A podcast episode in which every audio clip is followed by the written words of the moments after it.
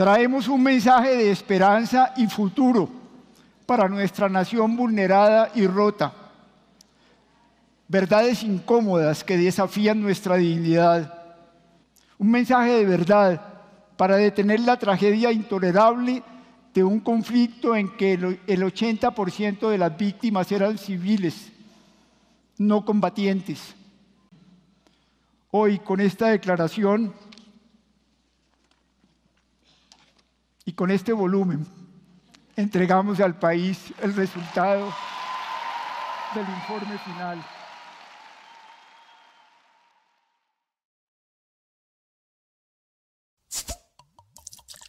Sacaron las politas. Salud. Y el, y el porro me le echo más tarde.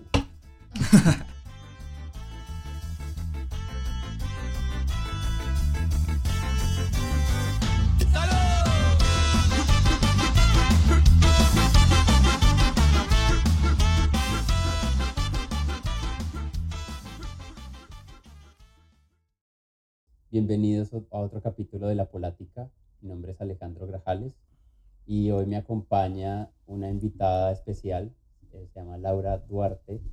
Laura es parcera mía de Bogotá, ahora está en California, ahora nos va a contar un poquito sobre lo que está haciendo y por qué la, la invitamos acá. Vamos a hablar un poco sobre la Comisión de Verdad y cómo consumirlo, cómo socializar los informes que han salido estos últimos meses. También me acompaña Felipe Ayala, José Daniel Sánchez y Juanita Ayala, una nueva eh, internauta también.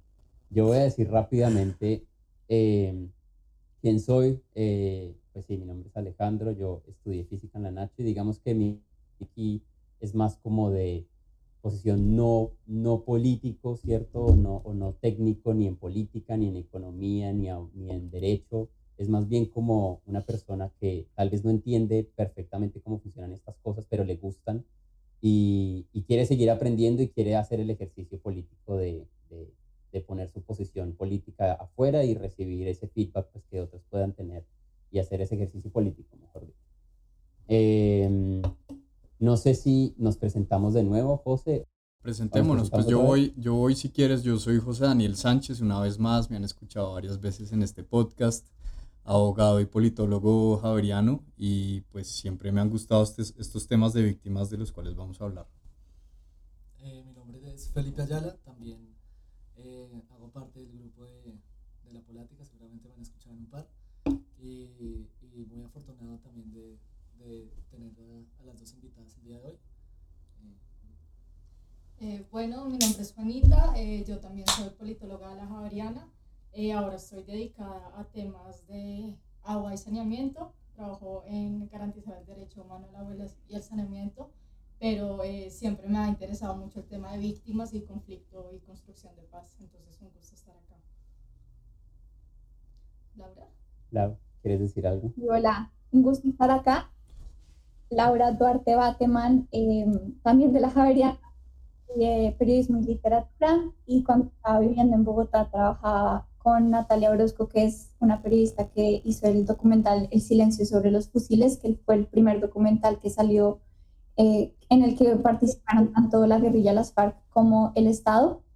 Entonces nosotros llevamos este documental a distintas partes de Colombia y bueno, ahí también puede tener como un poco de conexión con los temas de posconflicto y líderes sociales y bueno, un tema muy, muy interesante. Desde ahí como que empecé a trabajar sobre el tema, pero ya después me, me mudé a California. Desde aquí ha sido más como por interés personal, seguir interesada con el tema y ya en cuanto a lo laboral, trabajo en una organización que se llama California Collaborative for Immigrant Justice, que trabaja por la lucha y con los migrantes detenidos para que ellos alcancen su libertad. Genial. Cool. Bueno, no, me alegra mucho tenerlos a todos acá. Creo que tenemos un panel el día de hoy bastante diverso y también como muy metido en todo el tema de derechos humanos y víctimas. Entonces creo que va a ser algo, eh, sí, bastante eh, movido por acá el día de hoy. Yo quiero empezar con una pregunta que creo que es la más sencilla, pero creo que también puede ser la más importante y es cómo hacer, yo siento que, al menos desde mi punto de vista, muchas veces uno escucha esos titulares en las noticias o ahora en redes sociales como la Comisión de Verdad saca un informe. Y ese titular dura uno, dos, tres días y la gente habla pues algo hablará de su opinión, pero pues poco en realidad siento yo al menos alrededor mío, pues que la gente se dedica y se toma el tiempo de, uno, de leer esas cosas y dos, de socializarlas. Pues uno está, la política está muy estigmatizada y a nadie le gusta hablar de política, entonces es como aquí no se habla política, en la mesa no se tratan esos temas, pero pues yo quiero preguntarle a Laura y también a, a, los, mis compañeros el día de hoy, pues cómo, cómo consumir ese informe que yo personalmente no lo he abierto, pero cómo consumir ese informe que me imagino que tiene bastantes páginas, tiene bastante información, y además de cómo consumirlo, cómo socializarlo con los amigos. Tanto uno como para no caer en esos estigmas y ahora sobre todo con esta polarización que tenemos en el país, pero creo que sobre todo pues para, pues porque para eso es, ¿no? Ese informe se saca pues para que nosotros eh, de alguna manera absorbamos eso, esa información o esos testimonios que salieron. Entonces sí, ¿cómo crees que se debe consumir y socializar ese, ese, esos informes que sacó la Comisión de, verdad, de la Verdad, Bueno, lo primero es que creo que tenemos que ser conscientes pues que un conflicto armado que duró tanto tiempo realmente nosotros lo naturalizamos y lo volvimos algo parte de nuestra cotidianidad y es algo que tenemos que aprender a romper porque esa naturalización, tanto para nosotros como, digamos, así, la audiencia, como para periodistas, ya hablando desde el punto de vista periodista, se volvió algo pues normal del día a día y se dejó de tratar como algo pues de, con la gravedad que tenía. Entonces, primero es eso, como romper con esa naturalización y entender que esto es algo que, que nosotros pues, tenemos que ponerle atención y que conscientemente tenemos que hacer un trabajo para aprender sobre esto si no queremos que en el futuro vuelva a suceder o si no queremos que se repliquen ciertas violencias que, que se dan tanto y si queremos como romper ese, ese ciclo. Lo segundo es que afortunadamente el, digamos, el trabajo de la Comisión de la Verdad hizo un trabajo excepcional y hay, yo creo, digamos, como distintos tipos de mm, como espacios para todo el mundo. Entonces, por ejemplo, hay, eh, eh, no sé, si uno se mete a la página interactiva, que es de verdad que la mejor página que yo he visto en mi vida, entonces hay textos, hay material audiovisual, hay material sonoro para las personas que son más auditivas, ya que estamos acá en tema de podcast, hay material inclusive eh, kinestésico para personas que son más como de hacer con las manos. Entonces hay literal, hay todo tipo de herramientas para uno poder aprender sobre el conflicto armado y sobre esa reparación y esa verdad. Y básicamente eso es lo que dice la comisión, ¿no? Sin, sin verdad no hay reparación. Entonces nosotros sí tenemos que hacer como una, un ejercicio muy activo para poder lograr esa reparación a través de la verdad. Y cuando hablamos de la verdad no es que haya una sola verdad, que creo que es como el tema que tenemos que entender cuando hablamos, digamos, de polarización o de, de distintas posiciones políticas. No se trata de una verdad entera, sino de poder dialogar y hablar sobre esos distintos contextos que llevaron a ciertos actores a participar de la guerra de X o Y manera y poder entender, por lo menos, por lo menos llegar a ese punto de acuerdo de poder entender por qué ciertas personas hicieron ciertas cosas y cómo podemos hacer para que eso no vuelva a suceder. Sí, yo pienso que lo, el, el paso número uno para uno consumir este tipo de contenido es hacer ese esfuerzo por saber qué es la comisión y qué es el informe, ¿no? Yo, eh, pues entiendo, eh, y pues como les digo, digamos, por mi profesión he estado empapado en el tema, que pues es una, el, primero la comisión y, y, para nuestra audiencia pues es un órgano que se creó a raíz del acuerdo de paz con las FARC que además de la JEP y además de la unidad de búsqueda de personas desaparecidas, pues se le encargó esa tarea investigativa de, ver finalmente qué fue lo que pasó para así generar un consenso en torno al, conflicto en Colombia, ¿no? O sea, realmente partir de, del entendimiento de lo ocurrido para ver pues cómo es que miramos a futuro. Entonces este es un órgano que hizo dos cosas. Reunió investigadores para eh, eh, pues bueno, investigar, valga la redundancia, esos hechos eh, originadores y también concurrentes a la, a la, violencia y adicionalmente se dedicaron a escuchar víctimas. Durante más de tres años escucharon más de 30.000 víctimas en testimonios individuales, pero también colectivos. Y eso, y eso generó una variedad de informes. Nosotros escuchamos generalmente el informe final porque yo creo que fue el más mediático, pero realmente eh, salieron varios que recogen, eh, por ejemplo, unas recomendaciones al gobierno nacional sobre qué se, debe hacer, qué se debe hacer para apaciguar la guerra, pero también yo creo que de los más relevantes es aquellos que recogen los, los testimonios de las personas. Y ahí pues sí le doy todo ese valor al contenido que hace Laura, que, que ahorita nos contarás más, que tú has narrado en tus redes sociales muchos de esos testimonios. Yo creo que ese es como el paso número uno de uno, cómo consumir esta, estos temas de, y entender pues qué es, ¿sí? O sea, para tener ese consenso de esto, esto es, porque pues uno oye muchos, muchas voces contrarias que dicen que pues este informe, pues, eh, digamos, lo hizo las FARC o, ¿sí? Partir de, bueno, ¿quiénes son? ¿Qué hicieron? Yo, pues, además de, de lo que han dicho, yo creo que es muy importante también entender el, como la dimensión que tiene eh, este nuevo informe. Eh, primero por el contexto en el que sale el informe, eh, fue un contexto, como bien lo decía Laura, pues veníamos de, unas elecciones donde se polarizó el país, un cambio de gobierno y yo creo que ahí el tema de fondo en el que yo creo que nos vamos a centrar más adelante va a ser el tema de lo que el informe implique. Yo creo que ahí es, es, ese punto clave que es la construcción de una narrativa del pasado para entender pues hoy en día lo, pues, lo que se está viendo, que es esa transición hacia, hacia, hacia la paz. Eh, ese yo creo que es el, como el, el, tema crucial y que me gustaría que nos enfocáramos en el día de hoy. Y frente al, a la pregunta de Alejo de cómo socializarlo, eh, yo creo que ese también es otro desafío, eh, porque yo también creo que pues la verdad relativa y en este que es un tema de pues donde se escucharon a muchas víctimas eh, como que intentar unificar eh, la posición de la víctima en, en, en, este tema es muy complicado porque no pues las víctimas no todas piensan igual eh, lo hemos visto ahorita con pues por ejemplo con lo, con lo que pasa en el, en, el, en las elecciones del Congreso de lo que significa la representación de, de Polo Polo eh, como en, la curul de, de, los afros, que ha sido pues una de las, de las, de las, de las comunidades eh, más victimizadas durante el conflicto y excluidas. Y pues no sé, yo creo que ahí es donde está el verdadero reto, eh, el, el, tema de cómo socializarlo, porque además, no sé si han escuchado que, creo que fue ayer o antier, eh, que hubo un escándalo porque eh, pues en el Congreso yo estaba muy pendiente ahorita con lo de la, la posición del nuevo Congreso y eso y muchos eh, pues Polo Polo hacía una denuncia Polo Polo nos puede caer bien o mal pero creo que Re mal.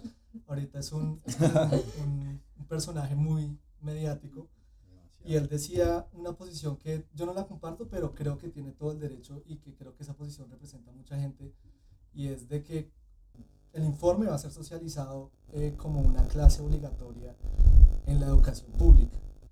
Entonces, eh, pues él decía que cómo, cómo eso eh, iba a ser posible, que eso iba, pues es todo el tema de, de, de intentar meterle una narrativa a la gente que bien o mal es una verdad y como bien lo hemos dicho es una verdad relativa, o sea, nunca va a haber una verdad absoluta y, y entonces no sé, como que ese tema a mí se me hace muy, muy crítico, como el, tema de socializarlo y, y de como intentar imponer una verdad sobre otra, sí. aún, aún sabiendo que es una verdad que metodológicamente está bien, pues, bien construida porque tiene, tiene en cuenta testimonios de muchas víctimas, pero pues es polémico. Pues yo me imagino que tú te habrás dado cuenta de eso, Lau, y, y, y habrás tenido un momento en el que dijiste, tengo que mostrar esto en redes, ¿no? Eh, o sea, ¿cómo fue ese momento de que te diste cuenta?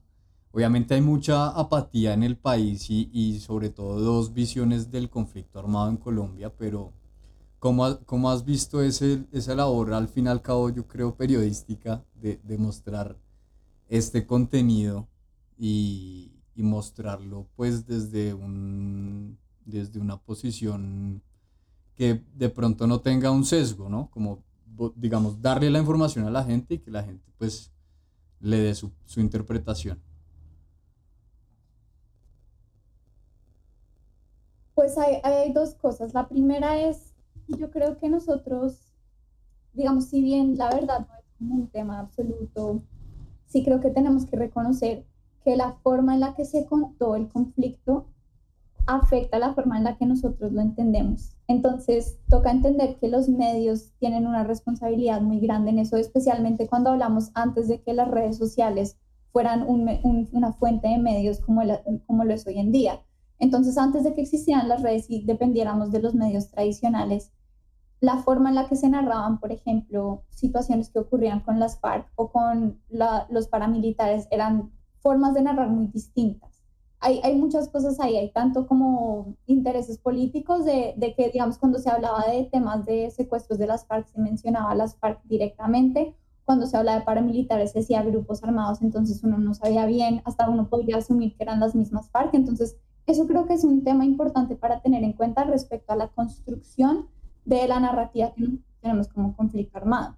Hay otra cosa que hay que tener en cuenta y es que, digamos, como lo que lo que hacían los paramilitares en muchos casos era tan, tan horrible que no, no, no se narraba por amarillismo, entonces eso también como de alguna forma limitaba eh, la información que había frente a lo que había sucedido y hacía de pronto sonar que eso no hubiese sido tan malo, porque sí siento que hay una noción general en Colombia que hemos tenido en la que las FARC fueron como los mayores actores del conflicto armado y los que más generaron eh, dolor y asesinato, y con esto no estoy diciendo que no fueron una gran parte de eso, pero creo que, pero creo que hay un desbalance frente a cómo nosotros consideramos como las responsabilidades de X o Y actor armado.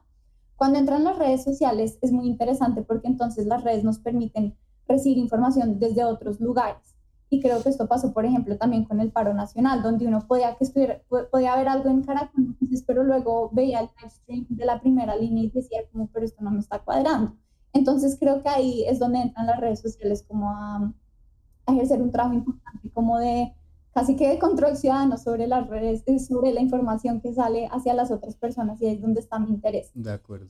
La, verdad con el tema de la Comisión de la Verdad fue más que todo gracias a Carol, Carol Solís Menco, ella es una amiga mía con la que hemos trabajado también temas sobre, más que todo lo trabajamos hubo el paro, sobre pues divulgación de información aquí en, en, Estados Unidos y ella fue la que me dijo, bueno, ¿por qué no te metes a este proyecto conmigo? Estoy leyendo unos de los, de los testimonios de, la comisión de la, que han salido en la comisión de la verdad y pues ahí, ahí empezó todo el trabajo. Entonces ha sido, pues básicamente nosotros leemos el testimonio tal cual está, porque así la comisión misma dijo, nosotros publicamos los testimonios tal como nos los entregaron, sin ningún tipo de revisión gramatical, ortografía, no tal cual el testimonio fue entregado, así va. Testimonios que muchas veces también fueron orales, entonces nosotros lo único que hacemos es replicar ese, ese testimonio para que más personas lo conozcan y también sabiendo pues el poder que tienen las redes, si lo usamos tanto para, no sé, publicar el viaje en el que estuvimos, porque no lo podemos usar también para este tipo de iniciativas y de conversaciones.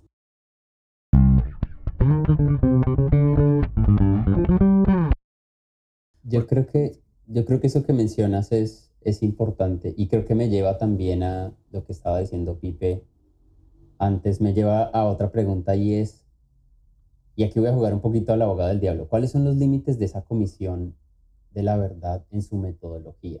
Yo creo que hay algo que a mí me preocupa mucho. Yo estoy muy feliz de que, la verdad, de que se esté contando esa otra historia que poco se ha hablado, y de hecho, pues está este gráfico que, que, sale en la Comisión de Verdad, donde salen los responsables.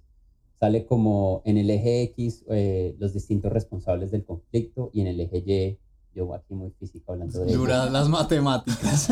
sí, hablando el número de víctimas y, y pues en el gráfico se ve que según la Comisión de la Verdad, pues los paramilitares fueron el principal actor en el, en el conflicto y el, el, el, principal actor con un 45% de víctimas y las FARC un 21% y además el agente, agentes del Estado un 12%. O sea, esto está pintando, yo creo que ese gráfico es muy impactante porque pinta una historia muy distinta a la que mis papás, por ejemplo, me han contado a mí porque ellos han sido, pues, pues han socializado y han digerido el conflicto de una manera distinta. es las Pero digamos que no, hay más actores, es las FARC y ya. Sí, exacto. En esa, en, en, esa narrativa, las FARC es el, es, el enemigo. ¿cierto? Sí. Pero yo también, a mí, a mí me da mucho temor que, que, con, que con esta comisión, o no con esta comisión, digamos que, que nos estemos inclinando ahora como, a, como al otro extremo de contar, de contar una historia, ¿cómo decirlo? De contar la otra cara y de pensar que esa cara es la cara, es la verdad.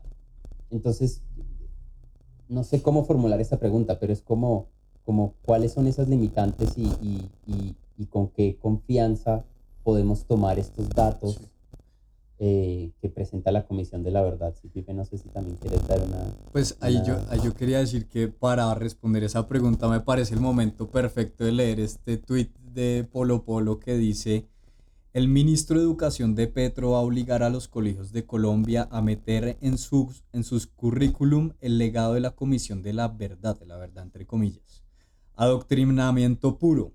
Ahora a los niños y jóvenes les dirán que las FARC luchaban por los campesinos y el ejército es asesino. Educación politizada. Entonces, dejo ahí el, el tweet, la, la, la papa caliente, pero pues sí deja la pregunta, además de lo que dices Alejito, de en qué se falló, ¿no? O sea, esto es un tema común, o sea, de comunicación, de que no se está comunicando bien solamente, o de que el país es reacio a entender esas otras realidades, o qué, qué es lo que está pasando. Bueno, en línea con tu comentario, yo complementaría con una cifra de la comisión que dice, entre 1990 y 2017 hubo 16.238 casos de reclutamiento de niños, niñas y adolescentes. Entonces, ahora, ¿cómo vamos a poner a los niños del colegio a pobres víctimas que van a tener que aprender estos horrores cuando ellos ya han sido víctimas del conflicto y merecen conocer lo que pasó? O sea, tenemos que poner las cosas en contexto. A mí lo que me gusta mucho del trabajo de la comisión es que es muy polifónico. Estamos por fin como construyendo algo a varias manos y a varias voces y a varios relatos.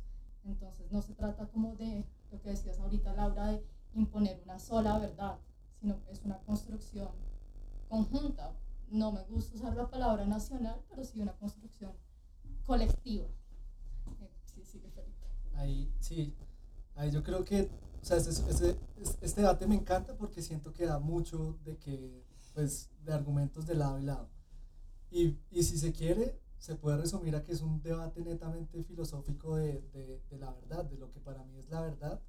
Eh, no, pues no es la, es la misma verdad que, que, que tiene la otra persona del conflicto y más si yo, en este, pues yo, yo, yo no me considero una víctima directa, eh, ni tampoco, bueno, tal vez indirecta, creo que somos todos, pero, pero yo creo que asumir como ese, ese rol de, de no, la- las víctimas eh, están de este lado, como él lo decía, es imposible unificar el papel de las víctimas. Entonces, si se quiere ese, ese debate filosófico, es muy difícil de resolver porque, porque termina girando lo mismo de que la verdad termina siendo muy relativa. Pero yo sí quiero resaltar algo del, del informe y eso me gusta y es que tuvo el, como metodología intentar involucrar la mayor cantidad de actores y dentro de esos actores estuvo involucrado precisamente el otro, el, pues como el, lo que hoy en día eh, erróneamente, personalmente lo digo, eh, se cataloga como es el uribismo, porque si hoy en día uno ve la narrativa de lo que va detrás de ese informe, es también de intentar sentar un enemigo histórico de la paz. Y yo creo que más allá de Uribe, eh, el- la, la guerra nos ha acompañado pues prácticamente toda nuestra historia. O sea, poner también a un enemigo se me hace un poco polémico si lo que se busca como tal es intentar llegar a la paz. Pero bueno, volviendo al punto que quería, es que eh, pues quisiera rescatar que la- metodológicamente es un informe que cuenta eh, con un respaldo de, en el que tuvo participación buena o mala. Yo me acuerdo cuando participó el, el expresidente Uribe, que fue muy criticada, eso fue allá en la finca de él. Y, y bueno, hubo un montón de, de comentarios en contra del padre, eh, que, que bueno, eh, Guerrillero. de guerrillero, que porque había ido, que Uribe, bueno, ahí también hubo mucho chismerío. ¿De qué Pero- padre? ¿El padre de, el padre de El- Uribe? El de de Ru. Ru, de Ru. De Ru, El que lidera la comisión. exacto. Él, Ok, él es como pues, La cabeza del órgano. Y, y hubo muchas críticas contra él, eh, como después de esa, de esa, de esa entrevista, porque fue como una entrevista eh, hacia Uribe, de Uribe, eh, pero se me hace muy válido que metodológicamente entrevistó a expresidentes de todo tipo, más allá de que hoy en día sean ellos mismos los que la critican, eh, se me hace que tuvo la intención de al menos abarcar la mayor cantidad de intereses y representantes políticos, eh, que eso es muy valioso. más allá, pues lo que decía, el tema puede seguir girando lo que quieran de, de, de, el tema de la verdad, que eso ya es un debate filosófico, pero, pero sí. Yo, yo ahí le he dado vueltas al tema de que si, es suficiente esta verdad, si que, o sea, esta, esta vaina porque no está pegando tanto, ¿no? Porque se generan estos tweets de Polo Polo y que de verdad mucha gente le, le come cuento, porque, o sea, uno ve los comentarios y dice, el que no conoce su historia está condenado a repetirla, entonces uno dice, pucha, pues ese informe que es tanto lo que dice, ¿no? Pero entonces la solución a la que yo llegué, bien o mal, es que pues al fin y al cabo las personas colombianas eh, que eh, queremos una salida al conflicto, bien o mal, digamos, de derecha o de izquierda, sea el espectro que sea, es desde la democracia. O sea, todos, yo no he conocido la primera persona que no defienda las instituciones. Y esa es la solución precisamente a la que se llegó. O sea, me explico, ejercicios de memoria venimos haciendo desde hace ya muchos años el valor que está trayendo la comisión en este momento es que es un órgano institucional que finalmente recogió todas esas voces. Entonces es darle ese piso a esos ejercicios de memoria que ya venían, pero darle ese respaldo completamente institucional para que como sociedad digamos, bueno, ya una institución legítima, o sea, está en la constitución, nos está diciendo que esta es de alguna manera, de, alguna manera la narrativa que tenemos que tener. Entonces de ahí para adelante, pues asumámosla, ¿no? Digamos, o, sea, leamos al menos, hagamos el ejercicio de mirar qué es lo que pasó ahí. Entonces, ese, ese ejercicio que, que dice, que, propone Polo Polo de que no se enseñe el informe en los colegios, me parece equivocado porque está desconociendo de entrada las instituciones. Yo pensaría más bien que entonces como sociedad digamos, esta es la verdad institucional que estamos adoptando y, o sea, y, reconociendo su existencia al menos, miremos de ahí para adelante, interpretemos si nos gusta o no, pero reconocer su existencia y no decir que entonces que el ejército, digamos, o sea, de entrada, así como dice el tweet, que, las FARC luchaba por los campesinos y que el ejército es asesino. Eso es una verdad reduccionista que no nos lleva a ningún, a ningún lado. Todos queremos esa defensa de las instituciones. Sí, no, yo iba a decir respecto a, digamos, a, a, lo de Polo Polo o cualquier tipo de crítica que llegue desde el desconocimiento, o sea, ni siquiera desde la iniciativa de leer así a tres páginas del informe, me parece que es imposible, digamos, poder dialogar con, una, con un comentario así porque no tiene fundamento. Eh, la Comisión de la Verdad, como decían antes, recogía todo tipo de, temas y todo tipo de también testimonios de actores, entonces están todos ahí, o sea, la verdad es estar incompleta y eso lo tenemos que aceptar como país porque ha sido un conflicto de mucho tiempo en el que van a haber cosas que no vamos a saber. Y eso lo tenemos que entender tanto por cuestiones de tiempo que ya se han muerto personas que tenían verdades que no nunca vamos a de las que nunca nos vamos a enterar como simplemente por situaciones no, no vamos a saber entonces eso es algo que tenemos que aceptar y, y entender y no, no tratar de agarrar algo como la verdad porque pues no sucede lo que sí reconozco es lo que decía José, digamos, el tema de que historias olvidadas hayan llegado al reconocimiento de una institución. A mí, para, para mí eso es como lo más importante y por eso también es el ejercicio de leer esos testimonios, porque esas son las historias que no se han contado, que digamos el periodismo trató de contar de vez en cuando, pero muchas veces digamos que le faltó en, en encontrar formas creativas de desnormalizar y de, de que nos, y como porque nos volvimos tan insensibles ante, ante todas estas historias que es es momento como de sensibilizarnos nuevamente. Para, el, para, el, para Colombia, para el Estado era muy fácil crear un enemigo y era muy difícil para la población digerir que el Estado fuera un actor armado y que, que el Estado nos estuviera perjudicando a nosotros. Entonces, tiene sentido que como mecanismo de, de cooperación hayamos creado a un enemigo y, y la idea es acabar con ese enemigo. Lo que tenemos que entender es que no es tan, no es tan blanco y negro y que el, el, el conflicto armado es muy complejo, que los actores son tanto víctimas como victimarios. Ahí sí yo no creo que sea un tema filosófico, ahí yo sí creo que eso sí es verdad, o sea, que eso acapare distintas verdades, sí, pero yo creo que ahí sí tenemos que lograr, digamos, como un consenso de entender es, esa complejidad, por lo menos, porque si no, realmente no creo, digamos que entonces me preocupa que entonces la verdad se convierta en algo como, ah, no, pero pues es verdad y esta es mi verdad, pero realmente lo de los falsos positivos, no, no marica, sí. de acuerdo. Bueno, yo no sé si dicen groserías o no, pero pues sí, como que siento... Siento decir las pero- siento que, que la verdad hay que tener cuidado también, entonces quería como hacer ese, esa, digamos, como ese comentario. ¿no? Y también como pensar para qué queremos esta verdad, porque si va a ser como para señalar al otro, a mí me parece más bonito y como un ejercicio sanador y personal como eh, iniciar un proceso de reconciliación, porque es que si nos obsesionamos con cuál es esta última verdad y queremos la verdad, y, o sea, sentémonos y respiremos cinco segundos y pensemos para qué la queremos, o sea, cuál es el propósito, o si realmente lo que queremos es como detonar un proceso de, de reconciliación, de reconstrucción del tejido social. Y respecto al tema como de, de apatía, del conflicto, siento que es un mecanismo de defensa personal, porque pues sí, pasaron tantas cosas que si nos insensibilizamos. Pero pues es que también es un mecanismo de defensa personal, o sea, se vuelve muy abrumador. Es, es una forma de, de sobrevivir. Entonces, eh, yo cuestionaría un poco el tema de, de que normalizamos el conflicto. Yo siento que fue más un mecanismo de sobrevivir en un contexto que era horroroso.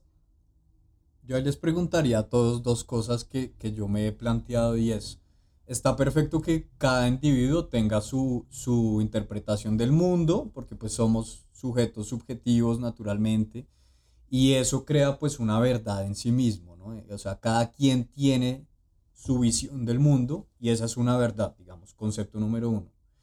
Pero algo que yo he visto y, y que me parece lo más sano como sociedad es diferenciar ese concepto de verdad personal, completamente subjetivo, de el concepto de memoria histórica, que es un concepto ya colectivo como sociedad, que, que pues es, yo creo, esa habilidad que uno tiene de decir, bueno, a ver, si yo quiero que, pues a ver, este, este chochal avance, pues tengo que de alguna manera cambio. también tragarme sapos, ¿no? Tengo que decir, a ver, no sé, supongamos, eh, toco madera, mi familia fue víctima de las FARC, no, no lo fue, lo estoy, lo estoy, digamos, suponiendo, pero dentro del informe dice que, eh, digamos, las FARC en este momento está teniendo una voluntad política de paz y se quieren reincorporar para hacer eh, política mediante el, el- el Congreso y no mediante las armas.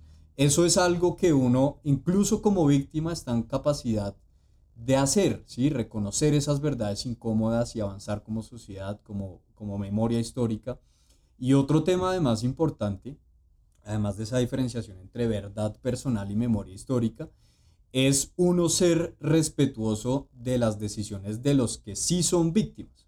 O sea, si una víctima dice, mire, yo sí pienso que la memoria histórica es un elemento reparador hacia mí. O sea, que a mí se me, frente al, se me siente al frente un guerrillero, un paramilitar y me diga, oiga, discúlpeme por asesinar a su hijo, y yo sienta que eso verdaderamente me repara, pues un tercero que escribe en Twitter, Miguel Polo Polo, pues que lo respete, ¿sí? O sea, que uno también aprenda y tenga ese reconocimiento, esa empatía, esa incluso compasión de decir, bueno, las víctimas acá son las que más palabra tienen. Y viceversa también. Si hay una víctima que no quiere saber nada de la Comisión de la Verdad, que no quiere saber nada de, También. de- de nadie, también es completamente Sí. válido y uno tiene que... En, el- en la, Entender. la- la- la columna vertebral del proceso de paz son las víctimas. Y la sociedad yo creo que no la ha entendido. Todo el mundo cree que tiene la última palabra y no. son las víctimas. Y hay que reconocer eso. Sí, ahí, ahí tal vez eh, complementando lo que decía José, yo, o sea, yo, yo, si bien es cierto la verdad relativa, también es cierto que hay verdades que se van construyendo y que tienen todo el peso de, pues, de, de cómo se construyen, que se pueden tomar como verdad. Y por ejemplo, el caso que tú decías de los falsos positivos, pues es una verdad que no tiene discusión y, y, en la, y en la que nadie debería tener como alguna posición política en contra porque simplemente pasó y o sea, todo el país debería ser consciente de los daños eh, inmateriales y todo que, que, que, causó. O sea, sí es cierto que, como lo decía Laura, la verdad no se puede como dejar así como al, al, al, a la deriva de que no, porque la verdad relativa, entonces cada quien puede tener su posición y, y entonces no, no, puede haber debate porque cada, pues, cada quien piensa lo que quiera. Eh, yo creo que sí hay verdades absolutas que se construyen eh, precisamente con, con, con, a través de, de, ejercicios de, de, narrativa de, histórica, como, como es el caso de, pues de, de lo que hoy en día estamos debatiendo de la, del informe de la Comisión de la Verdad. Eh, pero yo creo que, por ejemplo, en el sentido de las víctimas, es difícil ponerse eh, como intentar discutirle las verdades a alguien que, que, es como víctima. Por ejemplo, yo, yo ponía el caso de Polo Polo, de, de, de, que él tuvo muchos problemas a la hora de, de, ser electo como representante de las comunidades afro, porque había muchas comunidades, pues la mayoría, si no estoy mal, no se siente identificada con que él sea su representante en, en el Congreso.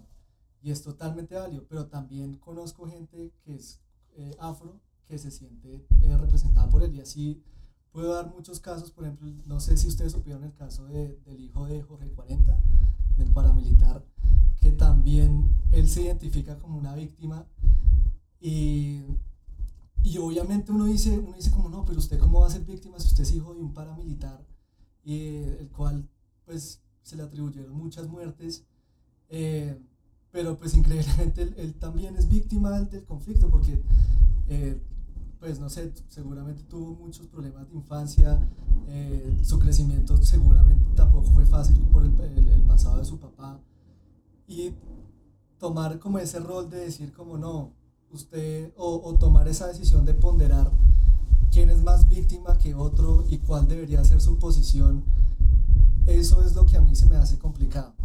No, más allá de decir como que la, que, que, la verdad relativa y eso, eh, como, como intentar eh, generalizar la narrativa. Eso es a lo que, a lo que quería llegar. De acuerdo. Yo, sí, yo entiendo ese punto y creo que se trata más como de por ejemplo, con lo de Polo Polo, como quien representa como en colectivo, ¿no? O sea, no quiere decir que una persona no pues se pueda sentir representada por Polo Polo, pero como los intereses como de una comunidad colectiva por quien se ven mejor interés o representados, igual con las víctimas, o sea, no quiere decir que el hijo de Jorge 40 no fuera víctima, pero es la persona que representa al colectivo. Y yo sé que cuando uno dice colectivo de víctimas es una cosa muy compleja porque no todas las víctimas son iguales ni tienen la misma posición, pero, pero sí creo que es como, no sé, como, como ciertos como principios que, por ejemplo, con Polo Polo no, no se ven. Eh, entonces, pues, y como sí. los mensajes que da cierta, cierto nombramiento con lo de Jorge 40, pues uno dice, si entre escuela Jorge 40, que el hijo que directamente podría causarle como un dolor a una víctima versus escoger a otra persona que no genere eso, pues es mejor buscar a esa persona que no genere eso. Y, y yo creo que se trata de eso y ahí es donde yo, yo siempre digamos que lucho contra la idea de la, de la polarización porque no la veo del todo mala, pero ahí es donde sí creo que cabe, como cuando es un, un personaje polarizador en el sentido en el que hace que otra parte de ese colectivo se sienta de una forma muy fuerte, como que ahí es donde creo que hay que como evaluar qué es lo que está sucediendo. Sí. Es que la, en, en, mi visión la polarización es peligrosa cuando es un elemento de posverdad, o sea, cuando uno le da como representante, así como es Polo Polo, que le llega a un montón de gente, que le lanza información que la gente no sabe si es verdad o mentira y que en general pues la interpretan como verdad, ¿sí? Eso es digamos la, la posverdad, ¿no? Saber diferenciar qué es la verdad de la mentira, agitar las aguas para que la gente finalmente me crea, pero no estar necesariamente digiriendo una verdad. Pero entonces el punto y la, y la, y la pregunta central que yo veo que estamos tratando de resolver es, como país, ¿cómo vamos a, o sea, qué vamos a hacer con este informe? Porque ya existe, ¿no? Es decir, no hay que negar su existencia y tampoco se trata de bombardear la paz que ya está firmada porque sí. Y bombardear también. Bo- Sí. Bueno, bastante paradójico. Pero sí, no se trata de, de- de lanzarle dardos, sino de, de, pues sentarse, ¿no? Reposadamente a ver qué hacemos como país. También rechazarlo es una opción, digo yo, digamos, en, en el sentido más radical, pero que al menos tenga un fundamento. Uy, pues es que No, yo también, no, Sigue, sigue. solo una cosa muy chiquita, yo también veo el informe como el producto de un proceso que ya inició, ¿sabes? O sea, el, el informe no, es, no está iniciando un proceso, sino es la consolidación de muchos años, de una polifonía, de muchas voces, De de, muchas víctimas. Y creo que es importante reconocer esto, porque bien o mal, pues habrá iniciado procesos otra vez de reconciliación y de sanación en muchas personas. ¿De Y eso es muy importante para reconstruir el tejido social en zonas que han estado especialmente apartadas. Y es que para recapitularlo eso en cifras, son tres años de trabajo y más de 30 mil testimonios. Es que no es nada menor. Exacto. No es, no es nada menor. O sea, aunque eso en cifras con respecto a la cantidad de víctimas en Colombia, sí es poquito. En, las víctimas en Colombia estamos hablando que están en los millones. Entonces 30 mil realmente no es, no es representativo. Pero igual tiene un valor. O sea, yo no pretendo desconocerlo, pero ese valor, pues hay que, hay que hablarlo. Y Es importante de lo que ya se ha hecho. reconocerlo, sí.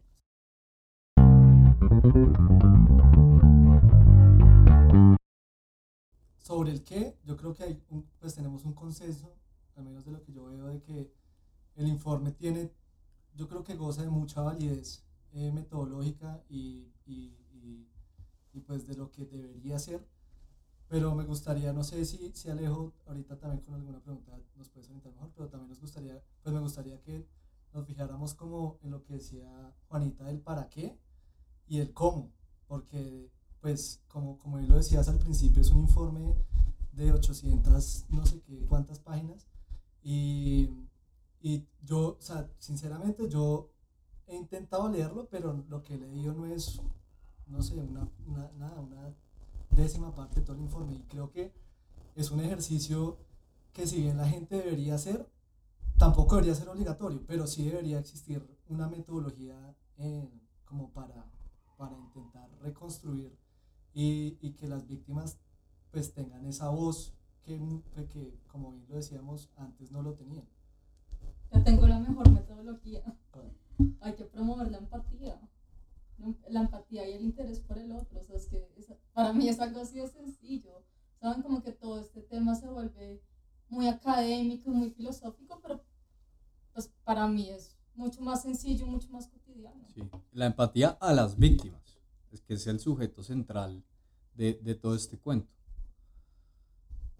De- completamente. Y de hecho yo diría ni siquiera leer el informe, la verdad. Yo no creo que el informe esté hecho para el público general. La página sí, o sea, eso es lo que yo más quiero hacer énfasis acá, es métanse a la página, la página es una cosa hermosa. Hay momentos en el que el mouse se vuelve un colibrí, por ejemplo. O sea, son cosas, son unos detallitos muy hermosos, muy bien pensados y que están para todo el mundo. Hay una parte que es sección solo música, entonces están pura, pura playlist para que uno, y uno a través de las, de las canciones va aprendiendo y va, va entendiendo. Eh, también están los testimonios, están talleres para mm, hacer temas de memoria, están videos, entonces hay, hay demasiado material. Eso sí, o sea, si nos devolvemos, digamos, a la cita famosa de Pacho de Rux, en el que dice que si hiciéramos un minuto de silencio por todas las víctimas, estaríamos 17 años en silencio. Y si eso lo traducimos al trabajo que ha hecho la Comisión de la Verdad, es un trabajo enorme, hay muchísimo material, pero sí creo que es como lo que decía de hacer el ejercicio de consciente, de ver cómo metan, voy a meter acá y me voy a familiarizar con esta vaina y voy a ver por qué lado me agarra más. Y eso está bien, tampoco creo que sea como que ahora todos los colombianos tenemos que convertirnos en los expertos de todo lo que sucedió, porque eso es, eso es irreal, es simplemente como cada quien desde su lugar, cómo puede empezar a incorporar esto en su realidad y cómo también lo puede replicar en conversaciones o con amigos. Oiga, mire, escuche esta canción, escúchela. Em, no sé, hagamos este taller juntas hoy en vez de irnos a cine, alguna cosa así. Creo que, creo que es una forma como de empezar a lo que decía Juanita, como trabajar en esa empatía. A mí, por, por lo menos en cuanto a lo personal, que yo soy muy reacia y como que tengo mucho problema, o me cuesta mucho sentir empatía, digamos, con funcionarios, digamos, de la fuerza pública, con policías, con militares, y leer el testimonio de Raúl Carvajal, que su hijo era em, militar y él fue asesinado porque decidió no participar de los, de las, de las de los pues, falsos eh, positivos o, o, ejecuciones extrajudiciales. Eso a mí me genera una empatía por una persona que es parte de ese, de ese sistema que a mí me sabe a mierda. Entonces sí, como que poder escuchar las historias y, y, es, y, y desde el testimonio de la víctima es muy difícil no sentir eso. Entonces yo creo que, digamos, como que ese es el trabajo que yo invitaría a hacer. El informe como tal sí es ladrilludo, pero pues es un informe institucional, pero precisamente por eso crearon esa herramienta para nosotros que es esa página web. Eso me parece muy cool. Yo lo voy a dejar acá, comisiondelaverdad.co, muy fácil de, de memorizar, comisiondelaverdad.co y si estoy viendo acá que es bastante interactiva y tiene distintas actividades, aquí los invitamos a que, a que la revisen. Yo la verdad es que no la he revisado, pero qué chévere tenerte acá para que nos cuentes de eso, porque yo no tenía ni idea. Y, y sí creo que sí creo que es una, si algo me ha dejado este ejercicio político desde que estamos hablando acá con, en la polática, es que hacer política en Colombia es muy, para mí me ha parecido muy extraño, porque no, porque no me parece sencillo, no me parece fácil, no me siento con las herramientas incluso nosotros que hemos salido pues de colegios privados, que tenemos hasta de, hecho cierta educación, ya sea política o, o sí, cierta educación que nos permiten tener estos debates, no me quiero imaginar cómo será para alguien pues que no ha podido tener esa oportunidad como si la tenemos nosotros. Esa, esa, esa página entonces me parece pues que es bien lograda sin haberla revisado, porque para acercar a la gente de manera más sencilla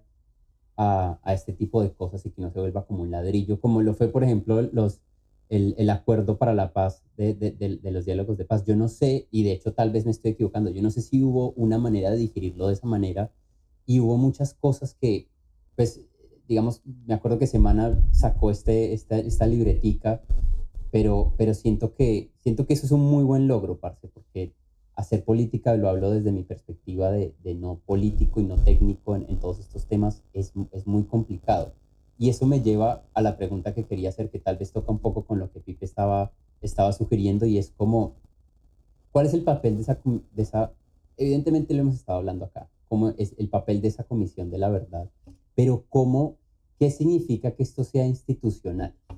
Sí, a lo que quiero llegar es, está muy bien, siento yo, este ejercicio que estamos haciendo como individuos de querer digerirlo y socializarlo, pero cómo Colombia como, como Estado, como país, va a encargarse de tomar, tomar las riendas de esto para, para digerir este, esta comisión como, como institución. No sé si el hecho de que sea un acuerdo institucional, y ahí es otra pregunta, como qué valor tiene eso, permite que se generen esos espacios y cuáles son esos espacios. Estamos hablando aquí también de los colegios, cómo se va a hacer eso. No sé si alguno de ustedes tengan, tengan ideas al respecto. Sí, ahí, me gustaría eh, pues, intentar contestar la, la, pregunta y es, em, pues yo creo que o sea, ese, es un reto y yo creo que hoy, hoy, pues o sea, hoy, hoy en día es muy como que esa institucionalidad que tiene o no tiene para algunas personas esa comisión de la verdad, con el paso del tiempo yo creo que se va a ir eh, dando a medida que la gente vaya dando también resultados eh, concretos de, de, sentencias que van a ir respaldando ese, esa narrativa de, de, por ejemplo, lo que tú decías, de que la mayor cantidad de asesinatos, eh, me corrige si, si, no es eso, eh, fue, fue perpetuada. que víctimas en general. O víctimas en general, fue, fue realizada por actores paramilitares. Entonces yo creo que a medida de que la JEP vaya sacando ya sentencias y resoluciones, va a ir como habiendo esa interconexión institucional y ese respaldo que, que, al, que tú, al que tú hacías referencia, porque ahorita yo creo que lo que le pasó a la, a la Comisión de la Verdad es que fue, fue un cambio brusco, o sea, fue un cambio brusco porque ni siquiera, pues todavía no había, pues, no había estado el cambio de gobierno y sacó ese, pues el, documento. Y, y, pues para muchas personas, para nuestros papás, como él lo decías, ese choque de la nueva narrativa, de decir, pero esto no fue así, usted no vio lo que yo viví en, en mis tiempos, usted no vio los ataques de las FARC en, en, las, en las grandes ciudades, eh, a medida que, de que esa nueva narrativa vaya teniendo argumentos detrás fundamentados por sentencias y, y, pues también por relatos de víctimas y todo el proceso que hay detrás de las sentencias que, que, esperamos saque la gente prontamente, eh, pues yo creo que eso es lo que le va a ir como dándole más legitimidad institucional a, por ejemplo, a, la Comisión de la Verdad. Porque ahorita es muy fácil criticarla. Entre esos, yo, pues yo, yo la verdad soy, soy como muy eh, escéptico eh, pues no, no escéptico, pero sí como que me gustaría que haya más, o sea, es, es, verdad lo que hemos hablado de que el relato de la víctima al fin y al cabo es, lo más importante que tiene el informe, eh, pero me gustaría que eso tuviera un respaldo jurídico de sentencias, como decir, como listo, hay responsables y esos responsables efectivamente están pagando por lo que hicieron. Que ahí yo creo que ahí ya va a ir como cambiando eh, con argumentos como ese, ese relato de, que es tan diferente a la generación de nuestros papás, por acuerdo. Pues yo diría que nos estamos enfocando mucho en la visión que tiene la sociedad del informe, que puede tener múltiples interpretaciones, ya, ya lo hemos hablado, pero a mí me ha parecido que ese rol, eh, como lo preguntabas Alejo, de, de, de la comisión y por qué es importante, mejor dicho, eh, tiene otra, otra, otro camino adicional a la visión de la sociedad y es la visión misma del Estado. O sea, es, el Estado mismo diciendo, vea, esta es una institución primero oficial y este es un documento oficial que nos da esa, ese consenso, digamos, no quiero utilizar la palabra verdad porque siempre se presta para discusiones, pero ese, ese consenso, ese punto de partida para a partir de allí, digamos, eh, nutrir esas sentencias que tanto está investigando la JEP, por ejemplo. O sea, tiene un valor, lo que les quiero decir es que además del, del, de la interpretación y el valor que puede tener a nivel societario, es también el valor que tiene a nivel institucional, es el Estado mismo reconociendo el conflicto, que número uno es muy importante, y adicionalmente planteándose unas, unas metas muy relevantes, ¿no? O sea, como les decía, uno de los, de los informes de la comisión es recomendaciones ahorita al gobierno entrante de Petro de decir, por ejemplo,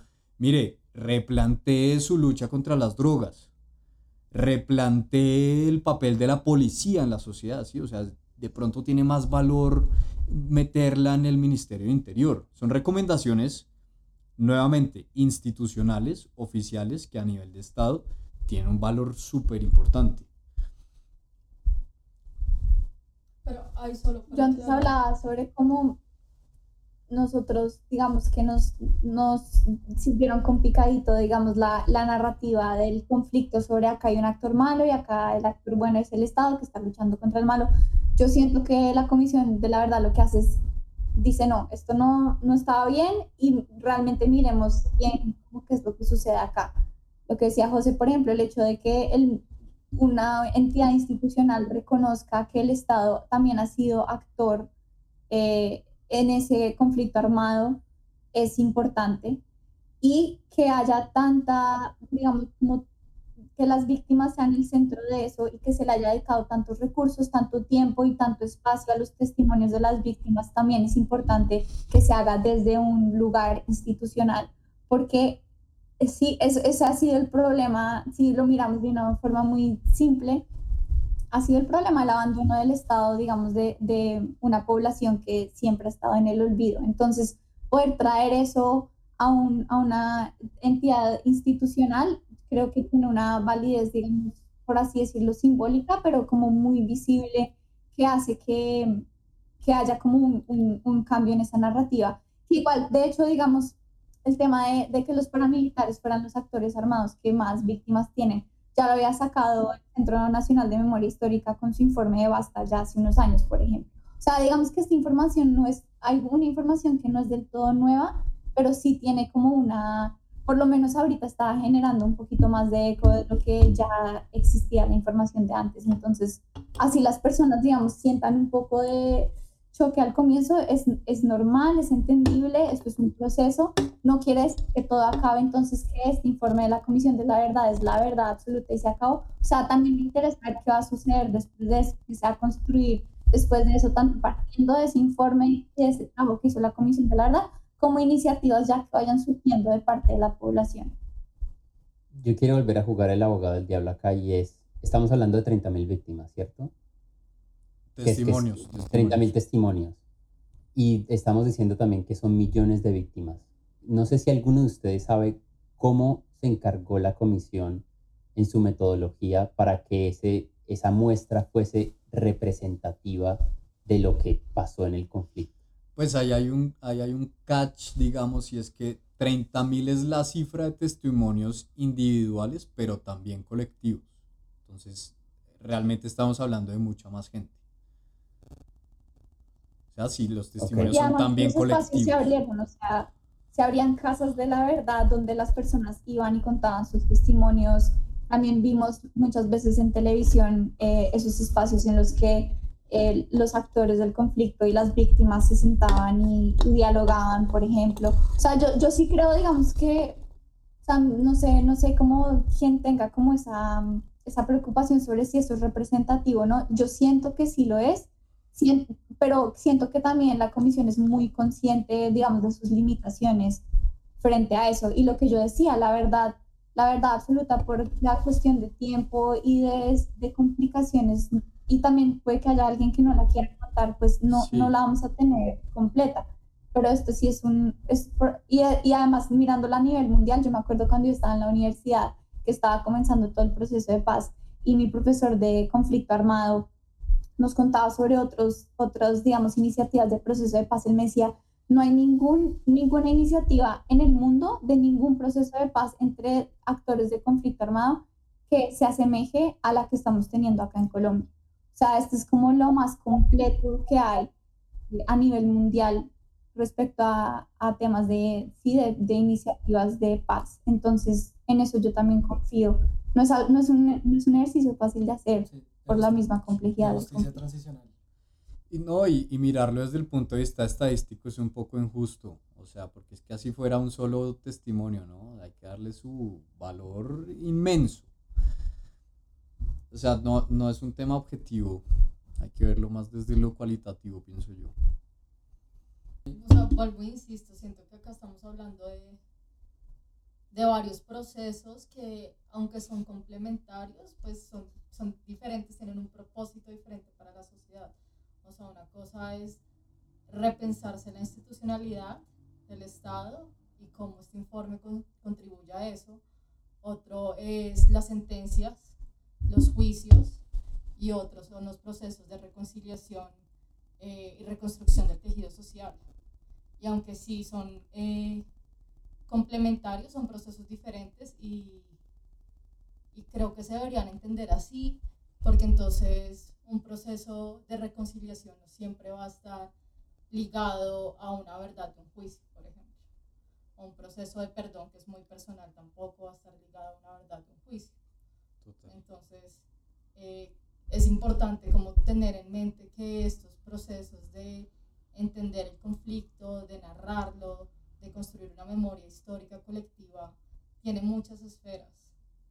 Es muy valioso, o sea, yo puedo tener muchas críticas frente, frente a lo que representa el nuevo gobierno, em, como, sí, como en la manera de hacer política, pero yo creo que algo muy positivo es que va a haber una, una congruencia entre la, la, apuesta que se le hizo desde el gobierno Santos a la justicia transicional y el respaldo que va a tener con este gobierno, que yo creo que eso no se había dado incluso desde el mismo gobierno Santos, porque para nadie es un secreto que si bien pues el gobierno Santos fue el de la, el la iniciativa de comenzar, hubo muchas críticas que fueron que dejó desfinanciado eh, muchos, muchas partes de la implementación del, del, del acuerdo de paz.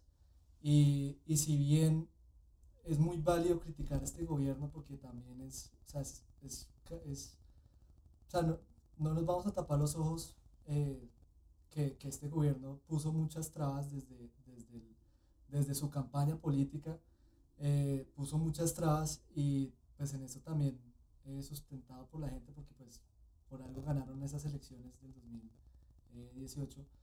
Em, pues yo creo que nunca ha habido como tal un respaldo ya decidido y algo bueno de este gobierno yo creo que va a ser, gústele o no a la gente, un apoyo frente a esa apuesta de la justicia transicional.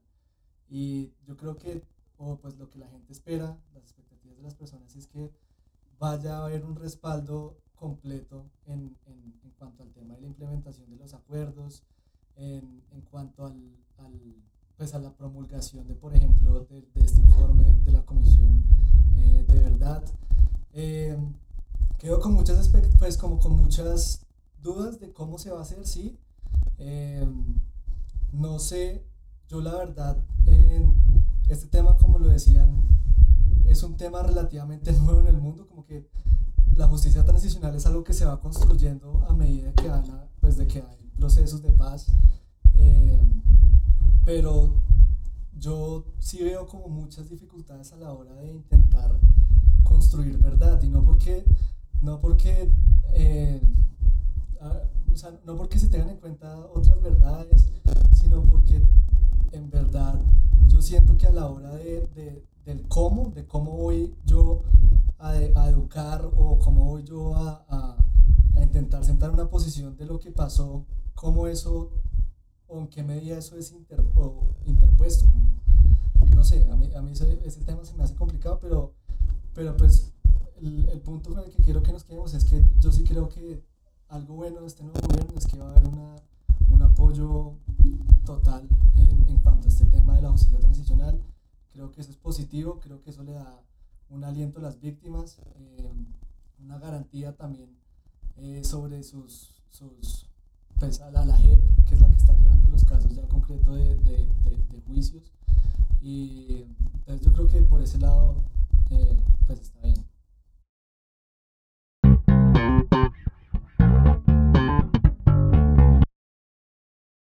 Bueno, yo quiero terminar el podcast con esta última pregunta y es, pregunta o tema. Y es como, yo siento que hasta el momento lo hemos manejado todo como muy estadístico y muy como institucional, muy académico, pero pues evidentemente estas cosas tienen una carga emocional importante. No solamente uno que escucha, digamos, las historias que afortunadamente para nosotros, o para algunos de nosotros, no puedo generalizar, no puedo hablar por ustedes, pero pues yo no viví el conflicto de manera directa, ya, ya tiene una carga emocional, pues no me quiero imaginar para las personas que fueron partícipes que tuvieron que volver a abrir esa herida, a contar ese testimonio y a enfrentar a, esas, a esos victimarios y sin saber cómo iban a reaccionar esos victimarios también. Yo sí creo que al menos este ejercicio me está sirviendo a mí para darme cuenta de eso, de que seguramente que no fue un ejercicio fácil. Y me gustaría pues que charláramos un poco de eso, cómo creen que, cómo creen que se puede manejar esa carga emocional, tanto nosotros que estamos pues leyendo el informe o digiriéndolo de cierta manera, cómo respetar también esas cosas que uno está, pues que estamos comunicando el día de hoy y que vamos a estar digiriendo y socializando. Y de la misma manera para los que cuentan los testimonios, los creadores del informe, y Laura, a ti, para ti también, pues que te, te pusiste, te pusiste la 10, como decimos en Colombia, y estás haciendo el ejercicio de socializar todo eso, y pues evidentemente eso no tiene, debe tener, supongo yo, una carga emocional para ti también. Sí, ese tema yo también lo he estado pensando bastante porque, porque sí, claro, uno después de leer, especialmente el ejercicio de leer en voz alta, casi que lo, digamos que lo transporta a a un, a un lugar distinto que cuando uno lee pues en el corazón, como decía el hermanito chiquito de una amiga cuando uno leía en voz alta.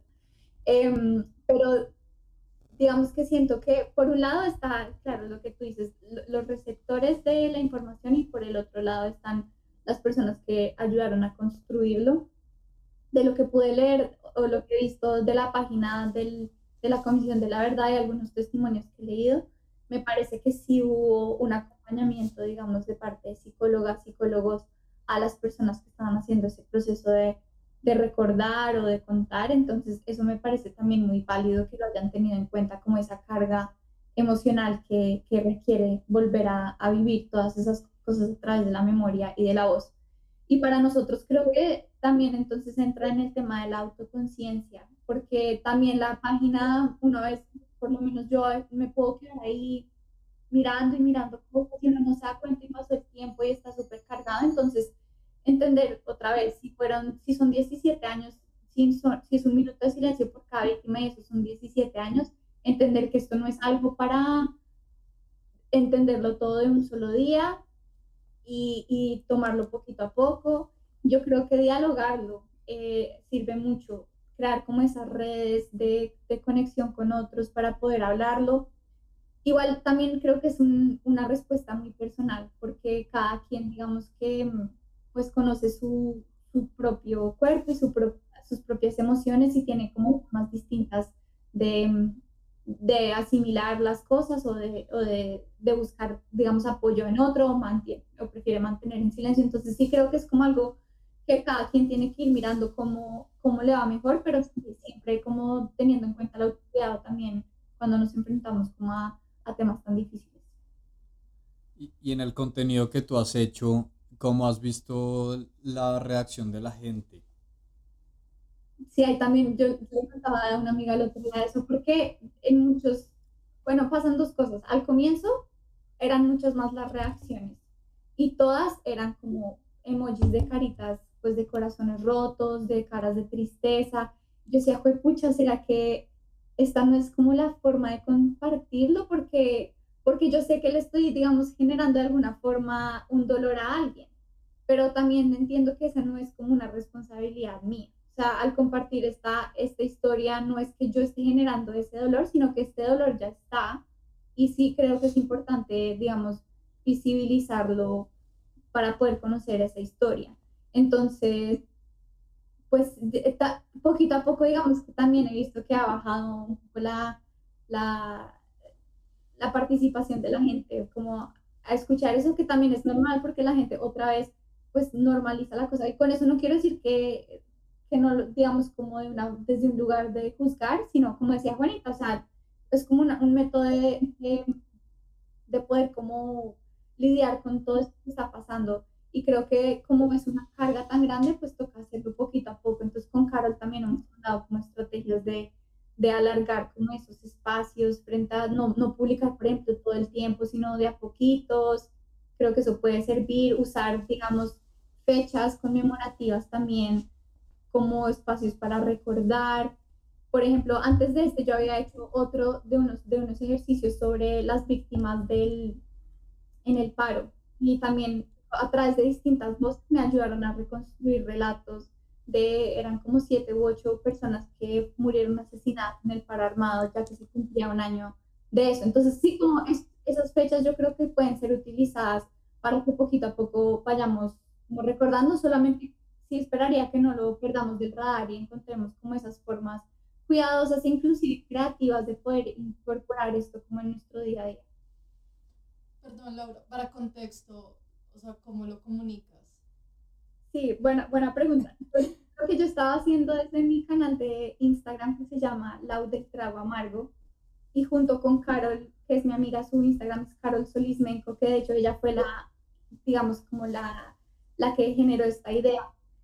Es básicamente nosotras escogemos un testimonio, al comienzo hacemos, decimos una frasecita sobre de qué es el testimonio o alguna cosa así, y luego leemos el testimonio tal cual está, sin cambiarle absolutamente nada, manteniendo, digamos, una voz neutra, pero sí, porque hay diálogos dentro de los testimonios, a veces entonces tenemos eso en cuenta, pero digamos que respetando el testimonio tal cual está, para que pues para que se puedan generar como espacios de escucha sobre esos testimonios y, y pues las personas puedan conocerlos más, siempre haciendo claro a que las personas los lean por su propia cuenta. Si hay personas que también quieren participar del ejercicio y hacerlo, también nos parece muy chévere que sea algo colectivo, porque de verdad que el ejercicio de leer voz alta el testimonio de otra persona para mí es muy distinto a cuando uno lo lee, cuando no, pues en el corazón, como estaba diciendo Sí, porque eso que tú dices de visibilizar implica también sensibilizar al público, o sea, esto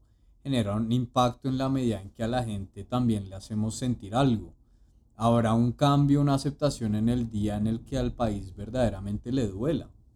Entonces, pues claro, digamos, son testimonios tristes, pero... Y, y uno le genera esa, al público le genera esa sensación triste, como tú dices, los emojis, pero eso está bien, me parece, que se sensibilice además de, de visibilizar. Sí. Y la idea y la invitación, digamos, a que cada quien lo haga también, creo que es muy válida porque yo creo que a veces se nos, olvide que, se nos olvida que nosotros somos como un constructo de pequeñas redes. Entonces, por ejemplo, mi mamá es una persona que siempre ha sido muy apolítica, que todo, digamos que trata de no saber por qué le duelen las cosas, entonces prefiere no saberlas, pero al ver que yo lo estoy haciendo, ella ahí sí ve los testimonios, porque soy, soy yo, ¿no?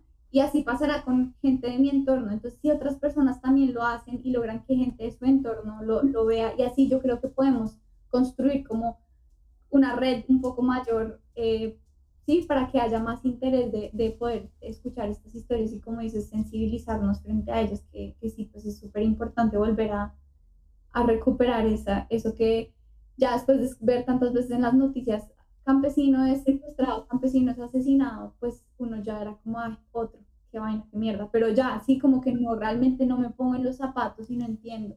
Y lo otro importante, testimonios que yo creo que es válido es que hablan de muchas cosas. O sea, no es solo como el titular de fue asesinado tal, sino que uno empieza a ver muchas cosas. El abandono del Estado, eh, las razones por las cuales una persona se metería a hacer guerrillera paramilitar, las condiciones del campo, ¿no? Entonces están todos estos pequeños em, fragmentos que hacen parte de ese conflicto armado, que y poder entender todo esto a través de una historia de una persona es muy distinto a si tú te lees un informe que te dice, eh, no, el abandono del campo y la responsabilidad del Estado, y está el párrafo completo, pues no, quizás una persona no, no quiera pues, leer eso, pero leerlo a través de una historia crea una conexión muy distinta con las personas que, a mí me parece muy valiosa.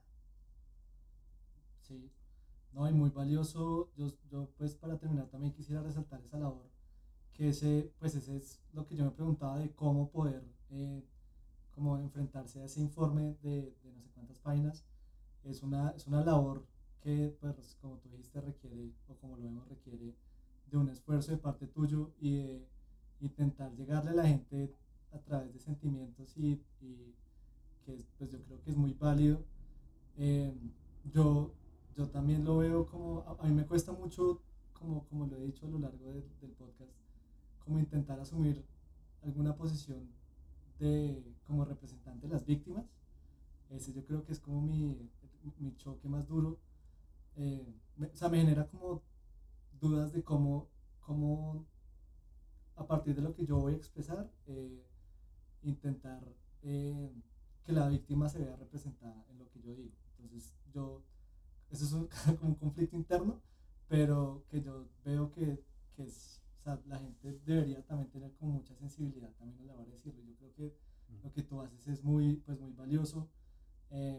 Y pues nada, agradecerte también eh, a ti, a, Alejo, obviamente, que, que, pues, que te invitó. Y, y, la verdad ha sido un podcast muy, muy ameno, muy agradecido. Quiero sí agradecer a, a Laura, a Pipe, a Juanita y a José por, por esta. Ah, me gustó mucho lo que dijo Lau y yo también soy muy, creo en eso y es como, creo que en este momento estamos extendiendo esa red. Esa red que Lau en algún, en algún momento tú con Carol decidieron empezar para visibilizar y socializar esta comisión de la verdad, pues creo que eso es lo que estamos haciendo acá también nosotros, eh, tanto socializándolo y digiriéndolo como poniendo este capítulo para ustedes los que nos están oyendo en las redes sociales o en, Spotify. Eh, sí, expandir esa red y que esa, esas, esas voces que tal vez fueron olvidadas o no, no, se habían, no habían sido escuchadas, pues, pues tengan un eco en, en, nosotros y en las personas que son cercanas a nosotros. Yo quiero decir que quedo muy, pues muy agradecido con ustedes por el podcast. Creo que, de nuevo, siempre que, siempre que hacemos este ejercicio quedo muy contento porque siento que estoy, estoy haciendo, estamos haciendo conjunto con parceros, parce que chimba, un ejercicio bonito político de preguntarnos y de reflexionar sobre lo que está pasando y lo que ha pasado en nuestro país y de cómo podemos construir pues un futuro, valga el cliché, pero pues un, un futuro mejor, que pues creo que a Colombia le hace, le, nos, nos lo ha estado pidiendo durante muchos años y muchas décadas. Entonces nada, eh, parce, eh, los invitamos a compartir el podcast, el capítulo y nos veremos en una próxima ocasión. Hasta luego. Chao. Salud. Besos. Chao, chao. Salud.